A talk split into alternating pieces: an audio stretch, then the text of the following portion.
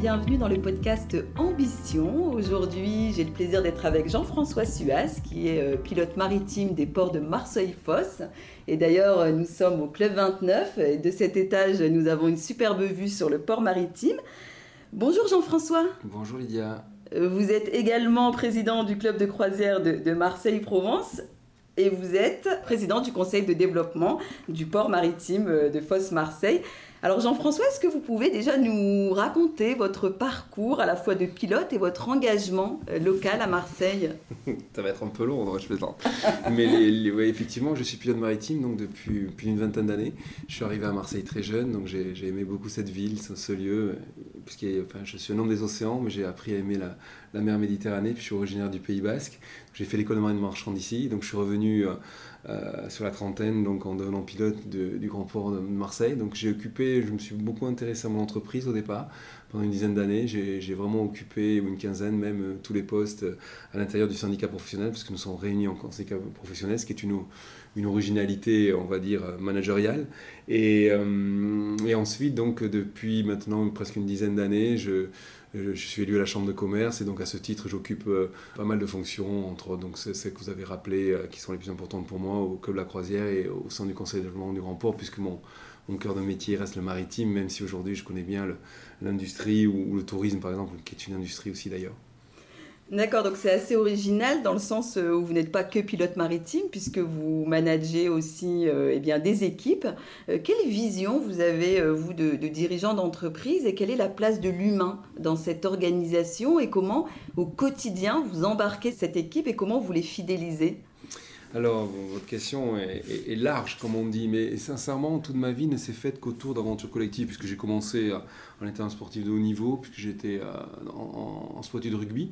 Et, sincèrement, même si j'étais le capitaine de mon équipe à l'époque, j'ai toujours compris qu'on gagnait à 15. Et ça, ça a été très tôt. Donc c'est vraiment une expérience d'étudiant, en fait, puisque j'ai fait ça en, en, seconde terminale, mais elle a été fondamentale. Et elle, est, elle est venue se, euh, se compléter. Évidemment, le rugby, c'est la compétition, l'engagement au service des autres aussi, hein, et beaucoup de valeurs. Euh, finalement de résilience et autres quand on doit gagner un match et de combat. Mais ensuite, l'aventure aussi maritime, puisque j'ai travaillé tout de suite sur des bateaux, en devenant élève officier, etc. J'ai la chance de travailler sur des bateaux à passagers où c'est quand même très sensible. quand on transporte 500 personnes, par exemple, on a cette responsabilité quand on est officier.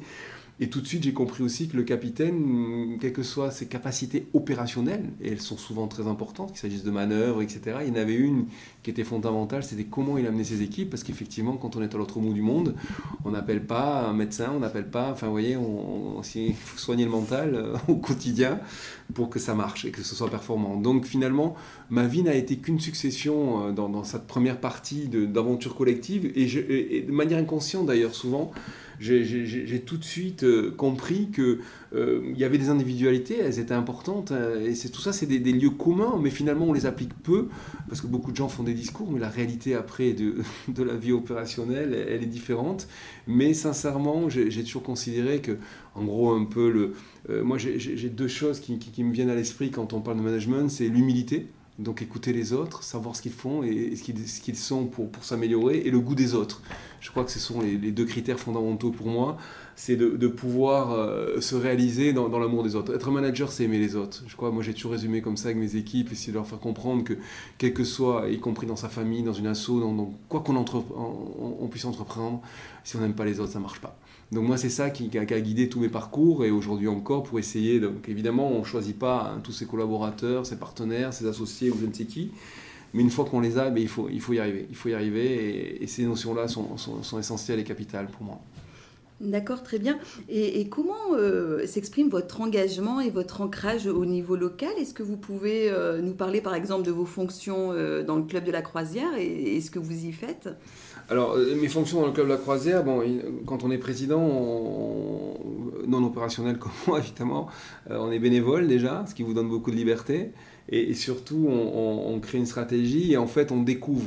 Quand j'ai découvert un peu le, euh, le monde de la croisière, je le connaissais bien que j'ai navigué, mais le, le, territoire. Parce qu'en fait, pour moi, finalement, toutes ces fonctions m'ont permis de, euh, d'aimer ce territoire. Parce que quand, on quand, on aime les hommes, une, deuxième, à mon avis, quelque chose qui est capital pour réussir, c'est d'aimer là où on vit, d'aimer le lieu dans lequel on vit, le milieu dans lequel sont, sont, voilà. Et donc moi, une, des choses qui m'insupporte le plus, c'est le Marseille bashing fait par les Marseillais. Parce que finalement, quand on se rend compte, on n'a pas besoin des autres. C'est très bien réalisé localement. C'est même un, sport local et une grande qualité de, beaucoup de nos dirigeants, euh, en politique en particulier, c'est de, ne rien trouver de, bon à Marseille. Moi, j'y trouve tout de bon.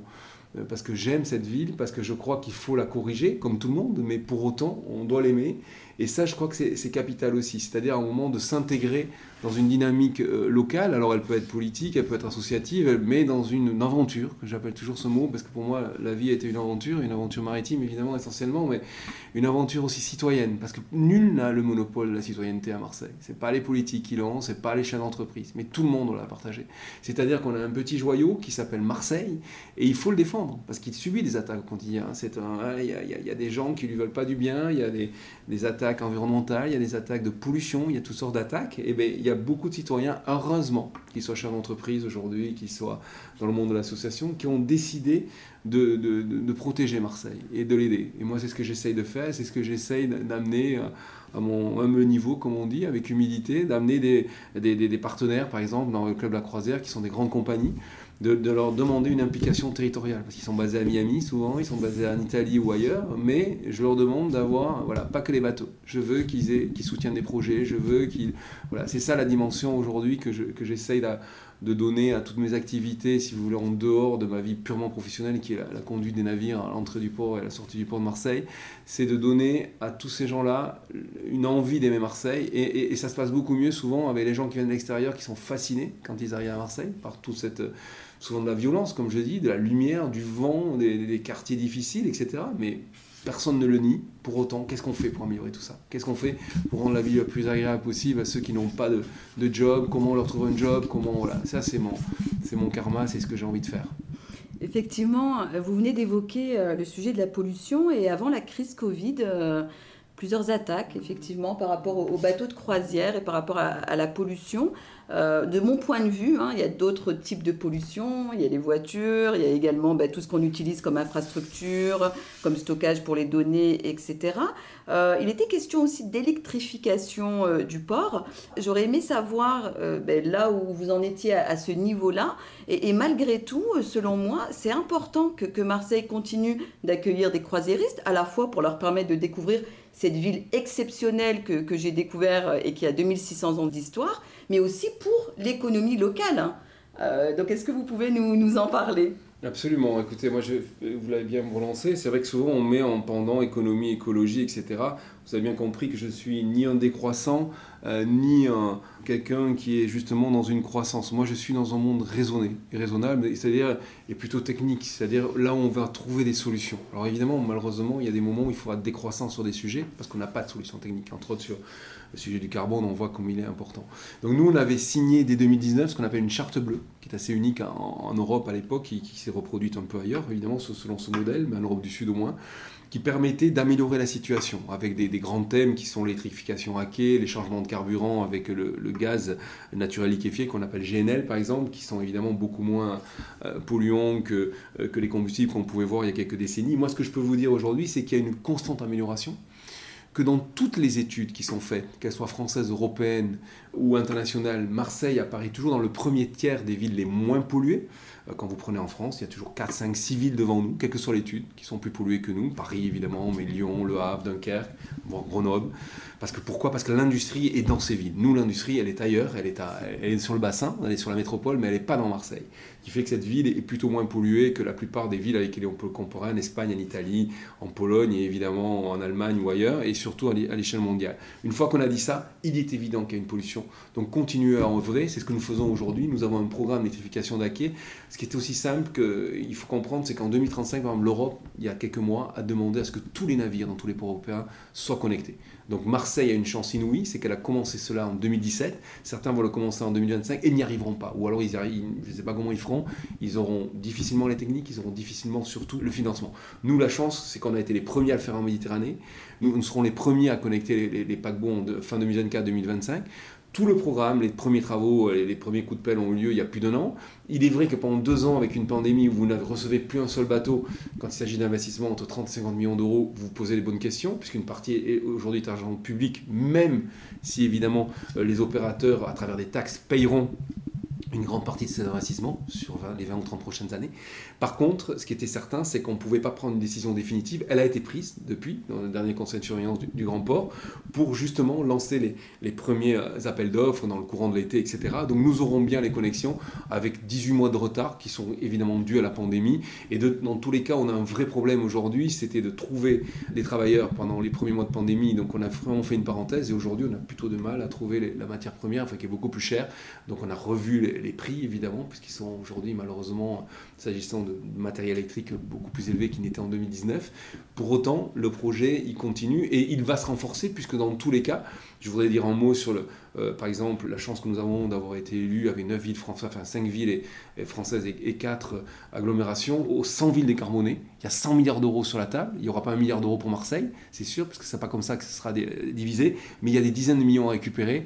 Et nous serons, évidemment, avec le Grand Port Maritime, nous répondrons avec, euh, évidemment, la mairie à, tous les projets qui, pourraient être financés par l'Europe. Nous, les mettrons sur la table en espérant, évidemment, obtenir l'agrément de l'Europe. Ça, c'est très important, parce qu'évidemment, quand on veut réduire la pollution le bateau, quand on le connecte il n'y a plus le groupe électrogène qui tourne et donc on a fait évidemment un pas immense et définitif vers le zéro carbone. Très bien, donc il y a une avancée à la fois sur le plan environnemental et, vous évoquiez euh, les bateaux connectés. Ça veut dire que la digitalisation, le numérique, c'est un, un, défi aussi que vous allez relever, euh, Jean-François C'est pas Jean-François qui le relève, c'est les opérateurs. mais il y a deux soucis dans la connexion. Il y a évidemment aujourd'hui, mais moi en tant que pilote, on est, on est hyper digitalisé. On monte avec un iPad en fonction avec des, ce qu'on appelle des portable euh, pilot units qui sont des systèmes où on est à deux pilotes. Un fait une manœuvre digitale, un autre fait une manœuvre réelle. Donc c'est aujourd'hui le, le monde qui est euh, voilà, donc on, a une dépendance totale évidemment euh, aujourd'hui parce que comme vous voyez le port n'a pas beaucoup bougé. Par contre la taille des bateaux a augmenté, ce qui rend euh, les manœuvres bien délicates. Et par contre on a un deuxième souci, c'est si vous voulez sur les navires, c'est surtout les compagnies maritimes, c'est la cybersécurité. Donc on a deux enjeux aujourd'hui qui sont essentiels pour, pour le monde maritime. C'est continuer une, digitalisation entre la connexion électrique à quai se fera évidemment avec une grande partie qui est digitale puisqu'on crée des euh, des systèmes, si vous voulez, où, le bateau se connecte à quai, c'est pas simple. Et, je pense qu'aujourd'hui, le grand, grand défi, c'est, euh, sans parler de bateau autonome, puisqu'il viendra un jour, sans doute, hein, comme un avion ou une voiture, mais c'est, de renforcer la sécurité des navires et des compagnies maritimes, puisque les échanges, si vous voulez, dématérialisés, et on, peut imaginer euh, ce que ça représente sur des. Sur, on l'a vu, les grandes compagnies maritimes de conteneurs ont été vraiment attaquées. Donc il y, y, a vraiment ces deux enjeux. Un bateau est aujourd'hui digitalisé de manière beaucoup plus importante que n'importe quelle entreprise ou usine, puisqu'effectivement, euh, il y a, quand vous avez 5000 passagers à bord, il faut gérer, donc seule l'informatique, évidemment, euh, poussée à l'extrême, peut permettre la, vie à bord. Mais on voit tout de suite qu'en cas de panne et surtout en cas de malveillance, il y a, une, industrie qui se développe énormément, euh, y compris avec des entreprises du territoire, sur ces sujets de cybersécurité maritime qui sont, à mon sens, un des grands défis de la prochaine décennie. D'accord. Est-ce qu'à bord, il vous est déjà arrivé de, devoir gérer une situation de crise euh, avec euh, un stress assez important? Euh, Est-ce que vous pouvez peut-être nous partager une anecdote? c'est à peu tous les jours, j'exagère, mais c'est vrai que les, bah, anecdotes, si vous voulez, sont intimes quand même, hein. donc je, les partage, c'est le, le cœur de mon métier on a tous des anecdotes. Alors, celles qui s'initient bien, évidemment, on a plutôt tendance à les raconter. Euh, nous, on, gère en permanence, si vous voulez, le, stress d'un capitaine, on gère le, stress d'une équipe passerelle, on gère le stress des remorqueurs, on gère le stress des lamaneurs. Donc, on est une espèce de chef d'orchestre sur lesquels reviennent toutes les informations qui doivent prendre des décisions. Alors, ça ressemble évidemment à ce que font beaucoup de chefs d'entreprise, c'est-à-dire on, centralise et on voit quelle est la meilleure solution. Et effectivement, quand vous perdez la machine sur un bateau, euh, c'est quelque chose qui au début me mettait dans un état incroyable. J'avais pas ce souvenir d'avoir mes jambes qui, qui évidemment ne tiennent plus le cœur qui bat à 1000 à l'heure. Ce que je peux vous dire aujourd'hui, c'est qu'après 20 ans d'expérience, même quand j'ai ce type de difficulté, ben, je reste froid parce que c'est ça finalement. Le, grand progrès d'un chef d'entreprise ou de quelqu'un qui gère du stress, c'est d'avoir le sang de plus en plus froid pour prendre les décisions les plus rationnelles possibles, parce qu'on a quelques secondes devant nous.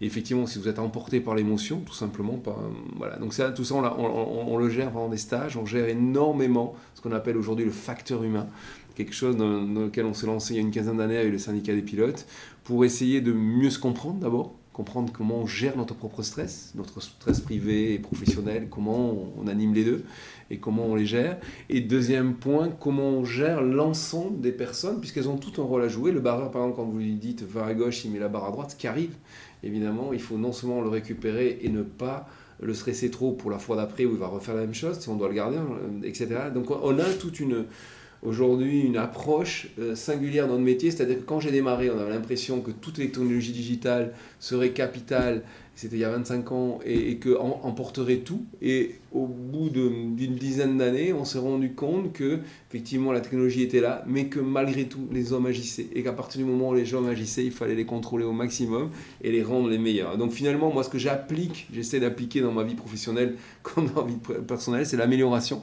Aujourd'hui, je considère qu'après 20 ans de pilotage, je ne suis pas le meilleur et je j'essaye, parce que c'est toujours compliqué, de me remettre en question à chaque fois que je monte sur un bateau, à chaque fois que, parce qu'il y a, vraiment quelque chose qui me guette aujourd'hui, ce qu'on appelle la routine que tout le monde connaît bien. Parce que quand vous avez fait 50, 100 fois la même chose, avec le même bateau, souvent des fois pour les cars ferries par exemple, ou les, ferries de la Corsicalina, la Méditerranée, c'est les mêmes qui viennent, c'est de s'extraire de cette routine et de rester avec une vigilance au maximum jusqu'au moment où on stoppe la machine ou, où le bateau est à quai en toute sécurité. Et c'est capital parce qu'à tout moment, ça, je peux vous le dire, il y arrive des choses qui sont pas prévues. Un pêcheur qui traverse avec une petite embarcation, des, des, des, incidents qui sont importants. Et, voilà. Et donc, c'est ça qu'il faut manager. Des incidents à bord aussi, prendre la bonne décision quand vous avez des gens qui sont malheureusement euh, malades ou autres. D'accord. La vie de pilote, c'est euh, comment pour l'équilibre personnel et, professionnel? C'est assez compliqué parce qu'on part, on est un peu comme des marins, mais des marins qui partent pas très loin. On, on travaille une semaine sur deux, du vendredi au vendredi.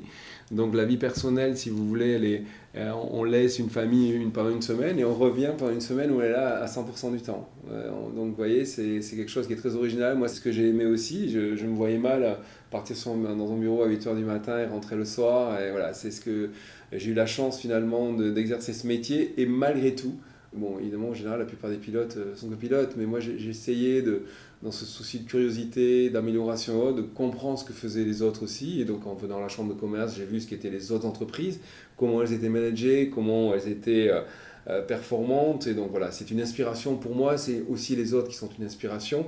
Et donc, euh, mais sur un plan personnel, il y a beaucoup d'avantages, comme on dit, quelques inconvénients. Voilà, moi j'ai considéré que les, avantages, c'est souvent hein, quand on fait le cahier des charges, les plus et des moins, mais qu'il y avait beaucoup, beaucoup de plus, y compris compris même pour mon, épouse ou mes enfants. Euh, voilà, ça, se gère sans trop de difficultés.